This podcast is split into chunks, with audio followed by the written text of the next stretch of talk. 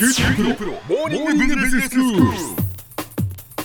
今日の講師は九州大学ビジネススクールで異文化コミュニケーションがご専門の鈴木雄文先生です。よろしくお願いします。よろしくお願いします。先生今日はイギリスの歴史シリーズですけれども。はい、はい、えー、19世紀のお話が続いておりますけども、ええ。今日はクリミア戦争の話をします。はいえーとイギリス本国以外を舞台にしたお話がずっと続いているんですけども、ええまあそれだけイギリスがあちこちに手を伸ばしていた時代だからということになりますね。はいはい。えーとですね、クリミア戦争っていうのは、まあ、ロトルコをお発端にしてロシアと英仏が戦ったというようなイメージを持たれている方が多いと思うんですけども、まあ私もあのそういう理解なんですが、えーと一番最初のきっかけはどういうことだったかというと、はい。まあ、当時からそのロシアが南に降りたがっている何かきっかけがあればあの南へ下っていくぞという動きを見せていたんですけども、ええそのきっかけを作ってしまったのは実はフランスだったんですね。はい。えー、とナポレオン3世というのがおりまして、えー、と会ったことはありませんがナポレオン3世がですね実はその当時ですねエルサレムっていうのはトルコが支配してたんですよ。オスマン帝国ね。はいはい。でそこの、えー、とキリストが誕生した生誕教会っていうのがありましてええ。これの管轄権というのがギリシャ正教の方にあったんですよ当時は。はい。でそれをそのフランスってのはこうカトリックの国ですから、ええはい、カトリックの方へ移せと言ってトルコにナポレオン3世が 圧力をかけてでトルコがそれうんって言っちゃったというのがきっかけなんですね。はい、すみません。細かい話ですが。でそうなってくるとほら正教の人たちが面白くないでしょ？はいはいはい、ね、でロシアっていうのはその東方正教会の方の、えー、と国だから。ええ。ロシアはそれをきっかけにしてこれを口実にして、うん。その東方正教会の人たちを守るぞと言ってロシアがトルコになだれ込んだんですよ。はいはい。まあきっかけは何でもよかったんでしょうけどね、えええええーとそれをきっかけにして入ってきたと。でそれが1853年のことですね、ええ。えー19世紀も半ばのことなんです。でトルコとしては当然それは面白くないわけですけども英国えーそれからフランスのまあ協力のもとにそのロシアに宣戦布告をするという事態にまで発展するんですよ。はい。はい、でロシアの方はですね最初はあのイギリスとフランスというのは当時あまり仲が良くなかったので、うん。えーそこが結託してこっちへ向かってくることはないだろうと甘く見てたんですね。ですのでトルコは取れると思ってたんですよ、はいはい。だだからこそなんかをあの始めてきたんですけども、えそれがあの裏面に出まして、まあ、英仏が結託といいますか、えー一緒になって手を組んだんですね。やはい、あのお互いに、まあ、敵対同士ではあるんだけど、うん。ロシアがやってきたら困るという利益関係は一致してたのへでー、まあ、なんとかそこであのまとまったわけですよ。ええ。でそれでもって、まあ、ロシアは逆に苦境に入るわけなんですね。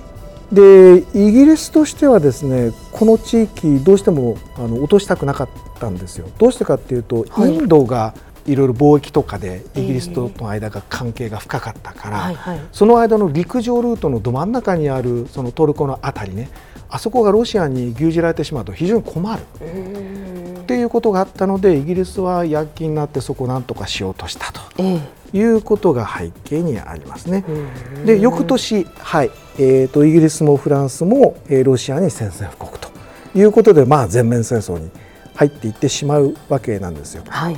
で、えーとこの辺りの地域でクリミアという地方があってで一番そのお拠点になった戦いの場所がセバストポリっていう、まあ、港ですね、ええ。え軍港ですよロシアにとってはですね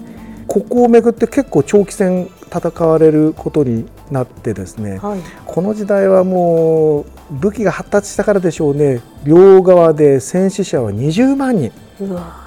本当にあの何とも痛ましいことなわけです。そうですね。はい。で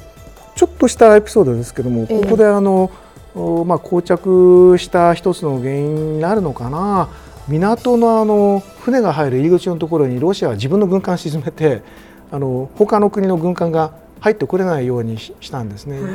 で実はイギリスは本国で島の方で似たようなことをしたことがあるんですが、えー、えー、そんなことをやるのも一つのさっき言ったように膠着の原因だったかと思われます長引いて両方で死者もたくさん出たんですね。えーでまあ、最後は結局あのロシアがやっぱり英仏連合にかなわなかったということでロシアが負けることになるわけなんですけども、うん、えー、終戦を迎えたのが1856年、まあ、2年くらい、えー、の戦いだったわけなんですね。うん、でこの戦いは、まあ、以上説明した通りでまとめられてはしまうんですがどうしてもここで欠かせない人名が一人ありまして、うんどなたか思い浮かびません？ナイチンゲール、ね、ナイチンゲール素晴らしい。クリミア戦争といえばナイチンゲール、ねはい、そうですねその通り。あの近代的な看護の仕方をまあ実践し始めた人っていうのかな、えー、えー、ここからあといろんなその赤十字の運動にもつながっていくし、はい、それから彼女は、えー、イギリスへ帰っていってその看護師の養成の教育機関というのを作ったということでも有名なわけなんですね。でその名前はどうしてもあの覚えておきたいとは思うのですけども彼女は意外とリッチなファミリーの手なんですよね。あそうなんですね、はい、あの僕はそのどういう出自であっても努力した人が偉いと思うから全然あの出自は構わないんですけどちょっとまあ意外な気はしましたけどね。はいでは先生今日のまとめをお願いします。はい、えーと、イギリスがあちこちに手を出して、まあ、いろんなことを起こしていましたがロシアとの関わりで19世紀の中頃、えー、トルコをめぐってクリミア戦争というのが行われたということですね。でロシアの南下が阻まれた。そしてイギリスフランスの勢力が拡大した。そしてそこで有名な覚えておきたい人名としてナイチンゲールがあったという話をさせていただきました。今日の講師は九州大学ビジネススクールで異文化コミュニケーションがご専門の鈴木雄文先生でした。どうもありがとうございました。ありがとうございました。さて QT プロモーニングビジネススクールはブログからポッドキャストでもお聞きいただけます。また毎回の内容をまとめたものも掲載していますのでぜひ読んでお楽しみください。過去に放送したものも遡って聞くことができます。QT プロモーニングビジネススクールで検索してください。QT プロモーニングビジネススクール。お相手は小浜もとこでした。